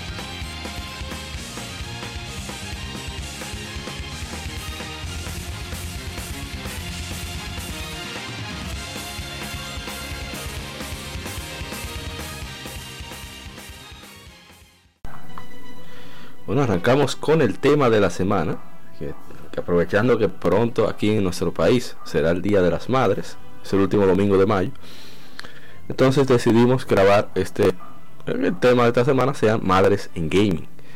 Y vamos a dividirlo en dos partes. La primera es sobre personajes que son madres en gaming. Y la segunda sobre anécdotas nuestras con nuestras madres, si es posible, relaciones tan cerca. Para que no nos piquen. Y y bueno, ¿qué puedo decir de las madres? Madres son los seres que, nos traen al mundo y que son los que más, bueno, los que tenemos, unas madres de verdad dispuestas a hacer lo que sea por nosotros, por sus hijos. Entonces hay unos cuantos personajes en gaming que se ve eso. Eh, yo me llega a la mente rápidamente las primeras madres en gaming que yo conocí en videojuegos fue la, o sea, que me llega a la memoria fue la, madre de, Pokémon Gold y Silver. O sea, esa mujer ahorra dinero. Es verdad que ella lo gasta, disparate, pero ella ahorra tu dinero. O sea, en vez de tú tener 999 y 999 Pokéyen, como, o Pokédollar, como dicen ahora, en la, la contigo ya, y después no puede pasar de ahí, oye, ella ahorra por ti, te ahorra una parte. Eso está genial. Y te compra cosas raras a veces. Te, las envía. Tú y así hay muchas madres. Vamos a citar algunas web. Por ejemplo, ahora estamos en Destructoid. Tienen su, top de madres. Algunas que no sé. Que Ana Amari de Overwatch. Pero pues yo no sé mucho de Overwatch, así que no me voy a meter en eso. La Marowak de Pokémon Ready Blue. Oye, esa es un ejemplo. Shidori-san. Porque esa se sacrifica. Y después de muerta, Y ya parece que vamos a usted no le va a poner la mano a mi muchacho. Yo me voy a vengar porque ustedes son unos frecos. Eso tiene que, que después, si Scope, buscar, derrotarla, que sé yo cuánto. Uno de los momentos más oscuros de, Pokémon en toda su historia. Y, un ejemplo de, de cómo son las madres. Haruka Sawamura, de la serie Yakuza. Sí, esa es la niña que, que Kiryu cría. Pero Yakuza 6 Song of Life, que eso no es spoiler porque la premisa se ve claramente eso, los trailers. Ella tiene un hijo que una de las cosas que tú investigas en el juego es quién es el padre de ese hijo. Se llama Haruto. Y, y ella eh, está siendo perseguida. Llega a un, a un callejón y, y hay un vehículo que está cayendo atrás. Y ella no tiene espacio para esconderse en ninguna parte. ¿Qué ella hace? Bueno, ella agarra, agarra a su muchacho, se pone de espalda y la lo más posible para tratar de que el niño sufra el menor daño. De hecho, resulta así, ella queda en coma y el niño no le pasó nada. Y, ese tipo de cosas. Que, ella de por sí es una muchacha bastante fuerte, aguanta muchas cosas. Está. ¿Y demás? Estoy pensando ahora mismo en. Lo que no recuerdo el nombre. Eh, la mamá de Yuki en Grandia 3. Ah, Miranda. Aunque, Miranda, sí. Aunque hay trampa porque en la versión japonesa. La hermana. Es la hermana. No sé por qué. Porque tú no te crees que esa mujer, de hecho, ¿sabes? Eh, es que no, tú no te crees que sea la, la mamá. Pero, sí, o sea, eh, el personaje prototipo, o sea, de, de madre protectora eh, ¿verdad? Que siempre está, que aunque tuve que le mete su cocotazo al... es, una buena madre, un buen ejemplo de madre, hay que meterle su cocotazo. No, pero ella la ayuda porque ella, ella, le ayuda a que de cotorra con, con, la muchacha. Ey, mira, mira esa jeva, muchacha, ahí, dale para allá. ¿Qué es lo que? Y no se mete los. O sea, dicen, bueno, ya tú estás grande, resuelve tu vez, yo me voy cuando tú te bueno, aunque no, porque o sea, que ella se queda con, con el otro moreno ese del barco. Que, Yo me voy, resuelve tu vaina, eh. resuelve su vaina usted. um, bueno, ahorita que estamos, estábamos hablando de, de los 10 millones que vendió God of War. Ey, ey, porque eso está en la... No, no, tampoco eso es spoiler porque está en el, en el principio, que es la, la, madre de Loki, que aunque en el juego entero tú no la ves, porque cuando comienza el juego ya, la, de hecho, el propósito del juego es que tú lleves la ceniza de ella a un lugar X. Pero eh, tú entiendes cuál es, eh, eh, por las cosas que se van, que se van contando, cuál es el carácter de ella y cuál ha sido la influencia que ha tenido ella tanto en, el, en el niño como en, como en trato Y de hecho, creo que ni el nombre se le llega a mencionar en ningún. Yo no lo retuve. Pero es un ejemplo que, aunque no esté, que es curioso como lo, lo que aunque es un personaje que no ni siquiera un NPC, porque no está en el juego pero lo que, lo que se dice y lo que se cuenta de ella lo hace bastante significativo. Y para que tú veas. Eh,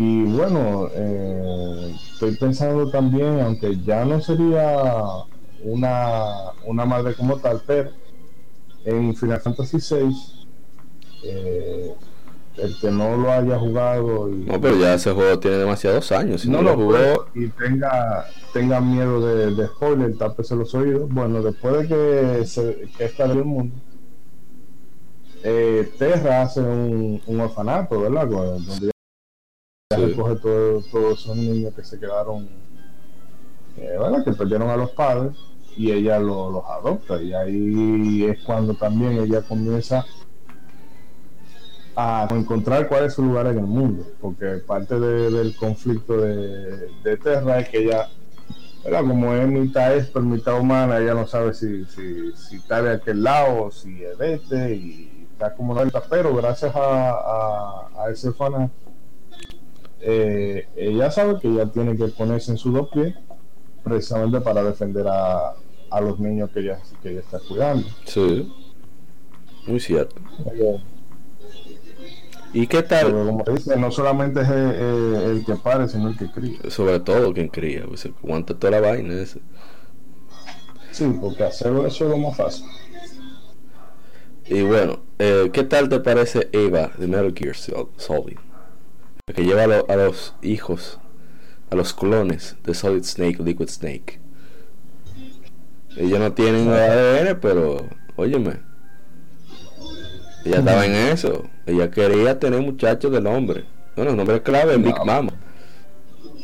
Ah, pues y para echarse para es que para, para ir al Big Boss no puede ser cualquiera. Sí. Y, hablando, de Big Boss, la misma de Boss, o sea, el trabajo como como, como tutor, mentora, exacto, esa es la palabra, no tutor. Mentora, oye, un trabajo increíble, o sea, llevé la misión como haya que llevarla. Y en Metal Gear Solid Peace Walker se refleja cómo es su visión de no no sé si la palabra bienestar sea lo correcto, pero una de las pruebas que le hacen a una inteligencia artificial que están haciendo en Peace Walker, basado en, la, en, la, en las aptitudes y actitudes de, de, de The Boss, le preguntan a ella, si Washington está destruido y solo queda eh, solo queda Rusia. ¿Qué se debe hacer? Se debe establecer un contacto con, con cual sea el otro poder político con tal de, llevar control en la sociedad para que no se vuelva y, y vuelve y le hace la pregunta de, de 500 mil formas y ya vuelve y le dice lo mismo. O sea, eso es lo que hace una madre, pensar en el bienestar total y general y a largo plazo de, su cría. Yo digo cría a los niños. Se refleja su personalidad. ¿Quién La mamá de Crono, óyeme Sí, que tiene. Dale, dale. No, no digo que tiene que chuparse los gatos que. La locura del hijo de teatro. Se le llena la casa de gatos y el hijo nunca le da de comer. Sí, hombre. Que entonces después eh, es cómico el final, pero no deja de, de, realidad cuando tú te pones a, a darle cabeza. Es un poquito cruel porque saber tú a dónde fue a parar la mamá de Chrome y después, eso de, hecho deberían hacer una segunda parte con eso. Que arranque tú y que buscando dónde fue, a dónde fue a parar la mamá de Crono, porque tú sabes que se va por el portal cayéndole atrás al gato. Sí. Al gato que tú no le diste de comer. Gato del diablo. a dónde va a parar. Una barbaridad. Y ya, eh, y, oh, ah, bueno, estaba pensando en en una, en una madre que eh, da un poquito de pena realmente en un sentido por en Resident Evil 7 que lo, jugué a principios de año. Eh, la familia Baker verdad cada uno de la de los miembros de la familia. Sí. Básicamente son un boss. Eh, algunos, bueno, algunos, otros no, pero básicamente eh, son adversarios. Y uno de ellos es Margaret, que es la, la, la, matriarca de la familia, la mamá. Entonces, uno de los mejores combates que en ese juego, porque la señora tú ves que ella camina por, por las paredes y se te puede meter por una ventana y que si se mete por una rendija que si sale por la chimenea, o sea, tú tienes que estar moviéndote constantemente.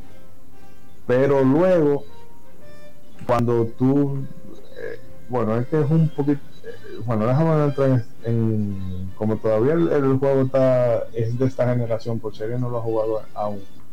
Pero, en fin, sin entrar en mucho detalle, hay un cinta de grabación donde tú encuentras eh, cómo era esa familia antes de que pasara lo que pasara, eh, porque ellos no, no, son así, porque sí. Y realmente rompe el corazón porque tú te das cuenta que eran gente común y corriente, hasta que le pasa eh, la situación que da pie en el juego. Y no, la destaco porque realmente el, combate, como diseñaron ese combate con, con esa con esa señora, muy muy bien hecho. Oh, bien ahí. otro personaje, está en el listado de Blockford, es Lisa, dice Fahrenheit, Castlevania, que ella es la madre, la esposa de Drácula y la madre de Alucard. Eh, como la, la, la presentan en, en, la serie de Castlevania está muy muy bien, me pareció muy adecuado. La serie de Castlevania de Netflix. Y, y una mujer fuerte, que no tiene miedo a nada, se muerta loca. O sea, guapa. No, realmente una de las cosas que yo me encontré en, la primera temporada que yo acá, pero ella entró al castillo de Drácula como si, fuera como Pedro por su casa. Pero que también eso en, en la serie lo supieron hacer, porque en la Sinfonía de la Noche hay una secuencia donde Alucard. Ah, cuando se encuentra la Sucus. Sí. Y es, o sea, la serie coge esa misma, eh, esa misma escena. Lo único que, que, la adapta, ¿verdad? Pero que tú ves que está Lisa en, cuando la tienen en la hoguera. Y, ella dice, no, no, no le tenga, y ella le dice, no le tenga odio. Que ella, no sabe. Exacto, la misma palabra, que eso, eso es lo que se tiene que hacer cuando se adapta un, un videojuego que no es que tú hagas como eh, copy paste que no te cuente el juego en, una en una película o en una serie sino que adapte el espíritu del juego exactamente o sea no y, bueno o sea el personaje es un, un personaje trágico pero por lo menos gracias a, a esa humanidad que ella tenía Alucard es lo que es. Sí. Porque si no, la cosa tuviera jodida. Fuera un, dra un Dragulito. Fuera. Ay, lo dije. Drácula. lo vi. Drácula. Drácula. Exacto. Bueno, ya son las 12 de la noche, ya se puede decir cualquier cosa. En fin, eh, que Drácula fuera, fuera desgraciado y que el hijo también, pues entonces no, no iba a haber para nada. Así mismo. Eh, ¿Quién más? Eh, una rapidita, Rosalina de, Mario Galaxy. Porque ella cuida a las estrellas, a la estrellita, a Luma y cosas. Y, siempre le dice, no, no, no, no. Pero lo interesante es que ella, si tú entras a, la biblioteca, de vez en cuando ella hace unos cuentos a, las estrellas. Y es realmente muy chulo como ellos lo hacen. Eh, o sea, los dibujos que ellos tienen ahí. De manera como, oye, no siquiera tiene voces. Pero tú sientes la ternura que tiene es Rosalina cuando hace los cuentos. Mm. Es, muy bonito. ¿Y qué más? ah, ¿eh? ¿Te voy a decir algo? Y spoiler alert, eh, eh, Elena, la esposa de Nathan. ¿Ey? Sí, eh, eh, como, como debe ser. Sí, sí, macana. Pim pam. No, no coge eso. Eh, la madre. Bueno, ahora. ¿Cómo la madre? No, iba a decir la madre de, de, de Lucas en, en, Earthbound 3 de Game Advance. Mm. Esa mujer le da, da, su vida por sus hijos. Y, y aún así trata de guiarlos después de muerte, inclusive. Que ahora yo estoy pensando en algo eh, que eso en su en su día, el, o sea, quedó así sin más pero que en esta época lo hubiese dicho y, lo fusilaban vivo, que es cuando hicieron la película de Silent Hill, que el personaje de Harry Mason lo hicieron una mujer, obviamente cambiándole el nombre, pero es que, y en realidad cuando el, como lo dice el, como lo explica el director, o lo explicó el director de la película, es así, que el comportamiento de Harry Mason en Silent Hill es más propio de una madre que de un padre. Sí, ¿verdad? Hay que ponerlo a madre. eh, estoy pensando, déjame ver. Eh, ah, bueno, también en Chrono Trigger. En Chrono Trigger Ah, la mamá de Luca. Eh, la, la mamá de Luca, pero también está la, la reina Cia, sí, que es la mamá de Scala y la mamá de. Ah, sí, sí, sí, sí. ¿Verdad? Que una hija de la gran cepa, pero yo he visto más madre en el mundo de, de, del entretenimiento audiovisual. Yo he visto madres malas, pero hasta donde llegó esa señora no hay colmo. Y ya dejo, ya dejo que no Bueno, prácticamente eh, para los fines prácticos están muertos. Porque la eh, Scala se va, eh, se queda atrapada con Lagos y, y Mago se pierde por ahí por el tiempo, whatever. Pero para los fines prácticos, ah, tú lo sabes como jugador, pero para los fines prácticos están muertos los dos.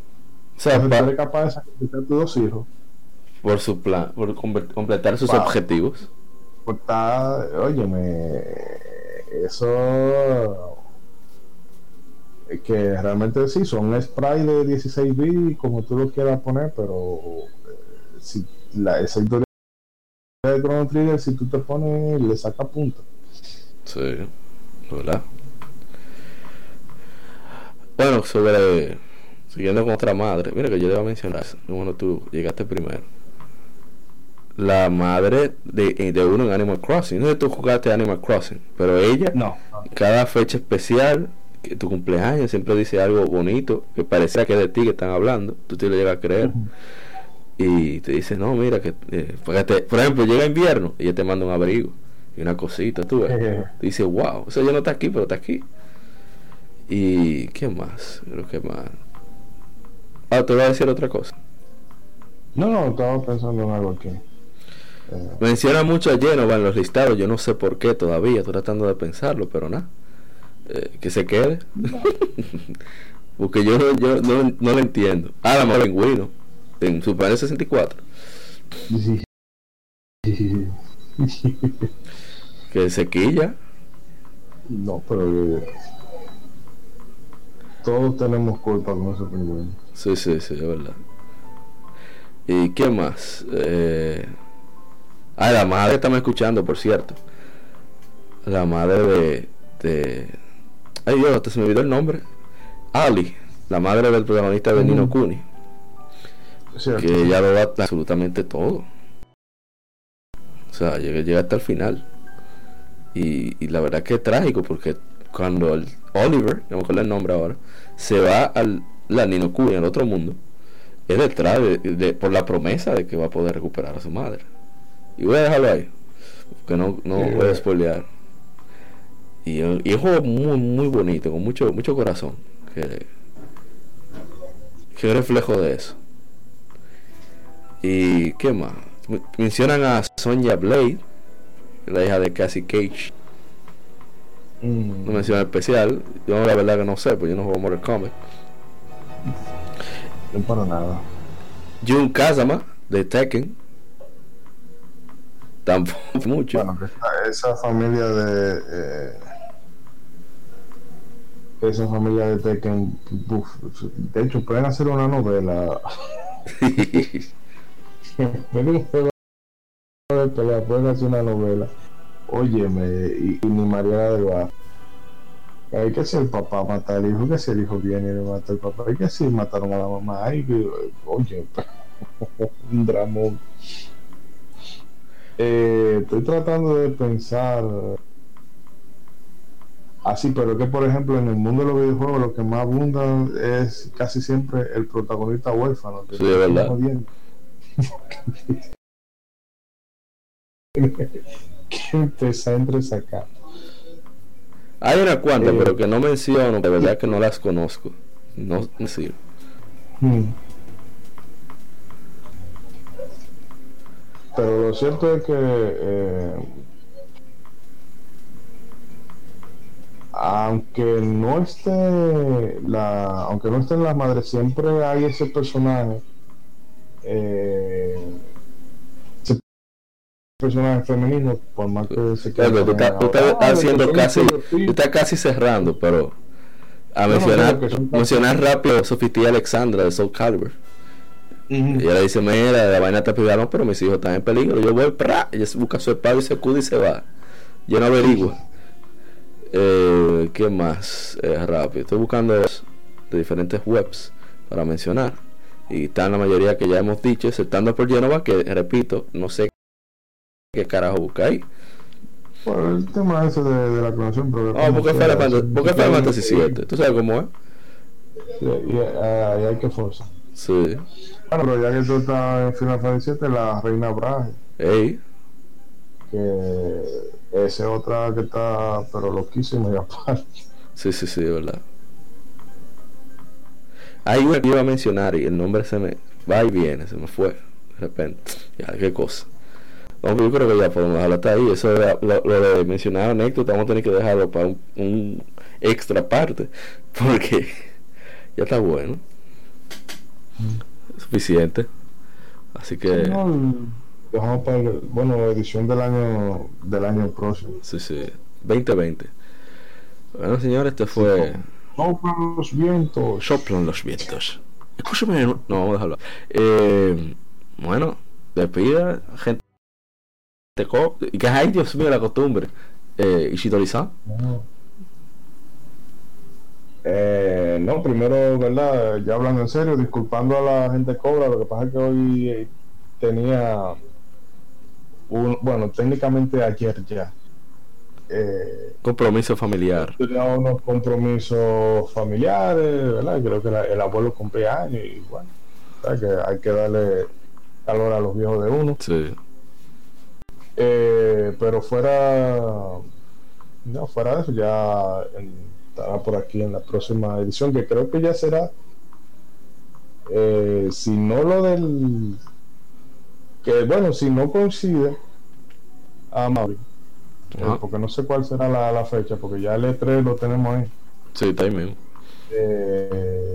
si el no no creo que será el viernes el viernes antes del E3 vamos a que ya entonces si no hacemos un extra y nada más sobre la y ya. Sí, sí, sí. Que entonces ya la gente cobra tarea que verla con su venenito de siempre. Eh, a ustedes nada, gracias de nuevo por, por la descarga por la escucha, cualquiera de las dos alternativas que utilicen. Y nada, ya no solamente el Día de las Madres, sino todos los días de la vida.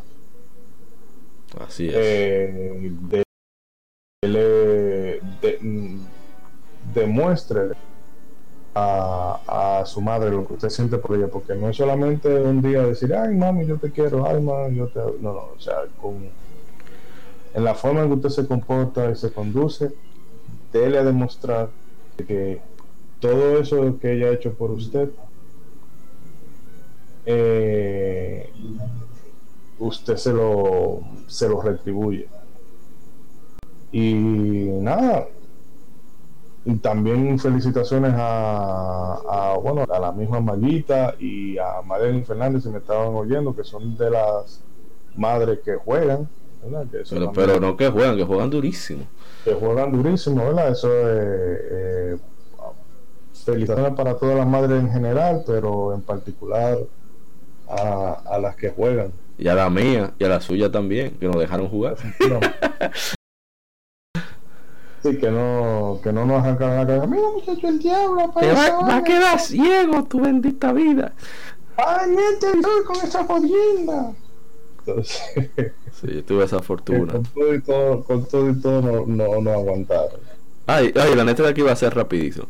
La Zelda Record of Ages, yo la conseguí porque mi madre me la compró. O sea, para que tú veas. O sea, un esfuerzo. Ah, mira, tú eres, pa, toma, toma, nuevecita sacada del, del, de la, ¿cómo le dicen? Del, del estante, de, de, fue en, en Plaza Lamo, donde, no sé, una de esas tiendas, yo, wow. Y yo lo tengo ahí, y, y, de verdad que muy especial por eso. O sea, aparte de que es muy bueno el juego, por eso. Mm. Y, y bueno, que, que disfruten mucho con, con su progenitora o quien sea que le haya criado, que también es madre, recuerda, madre es la que cría, no la que para. Y de nuevo, gracias por escuchar también, no, y aprovecharse el inciso eh, de que a veces